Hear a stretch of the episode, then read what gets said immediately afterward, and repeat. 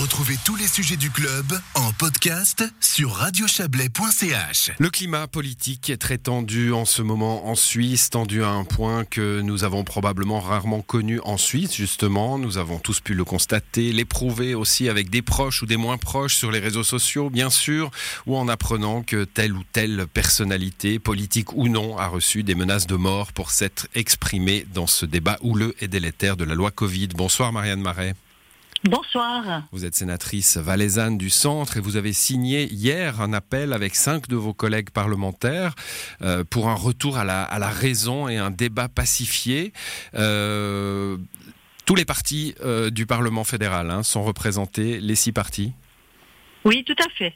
Il y a un représentant par parti, euh, hormis les Grisons, euh, les trois, les autres régions sont représentées également. Il y a vraiment le souci de la pluralité pour montrer que qu'on est tous ensemble et tous différents au départ aussi. Ce, climat délétère, je l'ai cité en introduction, on a entendu qu'il y a eu des menaces de mort. On sait que nos conseillers fédéraux, certains d'entre eux en tout cas, sont protégés euh, assez étroitement depuis plusieurs mois. Là, il y a eu l'affaire Mathias Reynard en Valais. Philippe Nantermo aussi a annoncé avoir reçu des menaces de mort.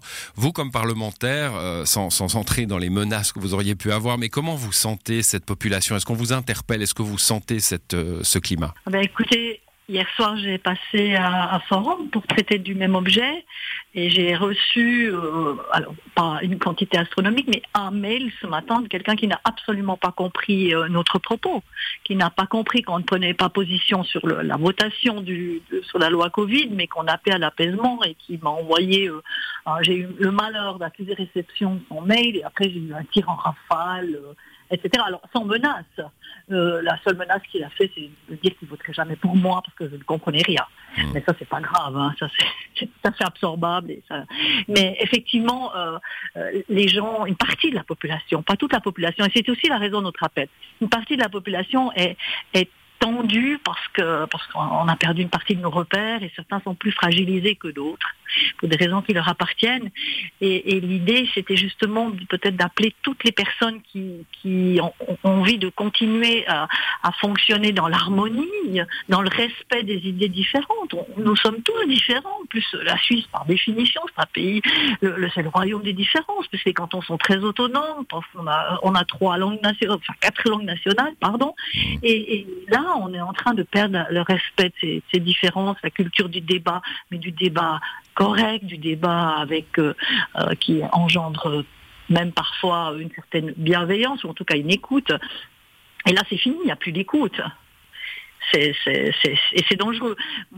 Moi, je, postule que notre pays était, vivait un certain nombre de, fissures hein, liées aux vies des gens, et puis que maintenant on est proche de la fracture. Et c'est pour ça que je me suis engagée dans cette euh, campagne, hmm. pour cet appel. Alors avant de poursuivre euh, dans cette discussion, il faut signaler hein, que c'est bien un appel, un appel à la population. Hein. C'est à travers un site internet, on peut signer cet appel. Euh, ça s'appelle euh, toutiinsieme.ch, donc touti avec deux T, hein, insieme.ch. et là, on peut signer cet appel. J'ai vu qu'il y a déjà quelques, quelques centaines de personnes qui l'ont qui l'ont signé. Comme vous dites, la majorité de la population, souvent elle est silencieuse, on, ne l'entend pas, elle reste discrète, et puis euh, le résultat des urnes euh, ensuite donne une, majorité à, une question. Aujourd'hui, on entend déjà euh, qu'une partie de la population, si le vote devait leur être défavorable, sont déjà en suspicion de, trucage hein, de, ce vote. Il y, a eu, des articles à ce propos-là. Qu'est-ce qu'on fait quand on en arrive à ce point-là, Marianne Marais? Alors, on va pas faire des, des comparaisons douteuses avec la prise du Capitole aux États-Unis, mais on est dans un climat de méfiance à l'égard du monde politique, du monde des médias aussi. Euh, qu'est-ce qu'on fait avec ça? Alors écoutez, moi je pense que déjà ça, démontre une méconnaissance crasse du, fonctionnement des votations en Suisse, parce que de dire que, si, si, la loi Covid est acceptée, elle sera manipulée, c'est être absolument ignorant de notre système politique, puisque en Suisse, chaque commune procède elle-même à son dépouillement. C'est pas dire que chaque, euh, chaque municipalité va apporter les urnes à Berne et que c'est là que ça se dépouille. Ça montre quand même que ces gens sont instrumentés par des éléments qui viennent de l'extérieur de la Suisse, parce que en Suisse, on ne peut pas postuler d'une chose comme ça quand on a un minimum de, connaissances. Alors qu'est-ce qu'on fait? Eh Bien, moi, je pense qu'il est urgent euh, de, répliquer Alors souvent on dit là, il faut pas réagir, euh, il faut laisser les choses à leur place. C'est une minorité de personnes qui dit ça, mais je pense qu'en ce moment euh, on doit répondre, on doit expliquer.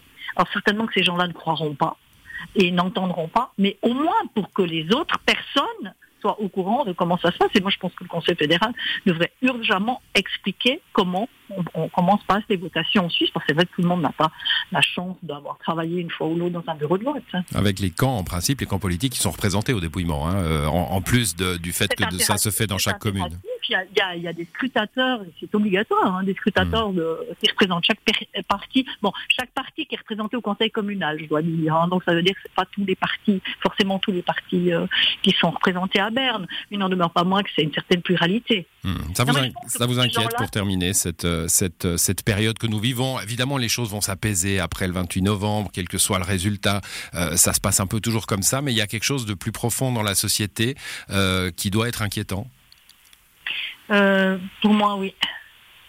Pour moi, oui, parce que j'ai l'impression que c'est un, cette crise est un révélateur de mal-être. De, pour moi, ces personnes qui adhèrent vraiment en étant, comme je l'ai dit, en méconnaissance de, de, de, de cause. ce sont souvent des personnes qui connaissent très très très peu nos institutions, mais probablement des personnes qui ont été laissées au bord de la route, qui se sont trouvées au bord de la route pour une raison qui leur appartient ou pas. Et euh, moi, je pense que ces gens-là ont trouvé un, exutoire à leur mal-être. Cette, euh, cette pandémie, c'est un catharsis, et ils vont pas lâcher ils vont pas lâcher parce qu'en ce moment ils mènent des combats, ils ont l'impression d'exister, ils ont peut-être jamais eu autant d'importance. Hmm. dans leur tête. Hein dans leur tête que, que maintenant, et moi je, crains vraiment que, que, lorsque ce ne sera plus, et j'espère que ce sera le plus rapidement possible, cette pandémie, mais à mon avis on n'est pas encore dehors, on voit les chiffres d'aujourd'hui, sont catastrophiques, hein, les chiffres du week-end, euh, lorsque l'on sera dehors de cette pandémie, ces, ces gens-là vont mener d'autres combats. Merci à vous, Marianne Marais. Je rappelle le, site euh, toutiinsieme.ch pour ceux qui veulent un débat apaisé, quelle que soit leur opinion. Hein. Euh, un débat apaisé dans, dans ce pays et dans sa politique. Merci, bonne soirée à vous. Bonne soirée. Voilà pour euh, le club de ce soir. On voulait vous parler de Benjamin Maguet, hein, ce cuisinier, Benjamin Le Maguet, pardon, ce, cuisinier euh, qui participe à la finale suisse des Bocuse d'Or. Alors il doit être essoré après avoir bossé 5 heures, plus de 5 heures quand même. Hein, euh, un, concours de cuisine, c'est pas c'est pas un concours anodin. Donc essoré, c'est tout ce que vous avez trouvé comme jeu de mots là. Vous allez. Mais non, vous êtes mieux. je sais pas. Mais je sais pas. Vous voulez, voulez quoi Il est taillé, émincé, émincé, émincé, émincé, avec des champignons. Il est arrêtez, enfin. En tout cas, euh, bah, on espère pour lui que tout s'est bien passé. Et puis, si on peut, on l'aura un de ses, un de ses prochains jours pour qu'il nous raconte son expérience. Sans stress. Voilà, c'est la fin du club, donc. Et du coup, euh, à l'édition ce soir, il y avait Isabelle Bertolini et Quentin Fray. Bonne soirée à toutes et tous.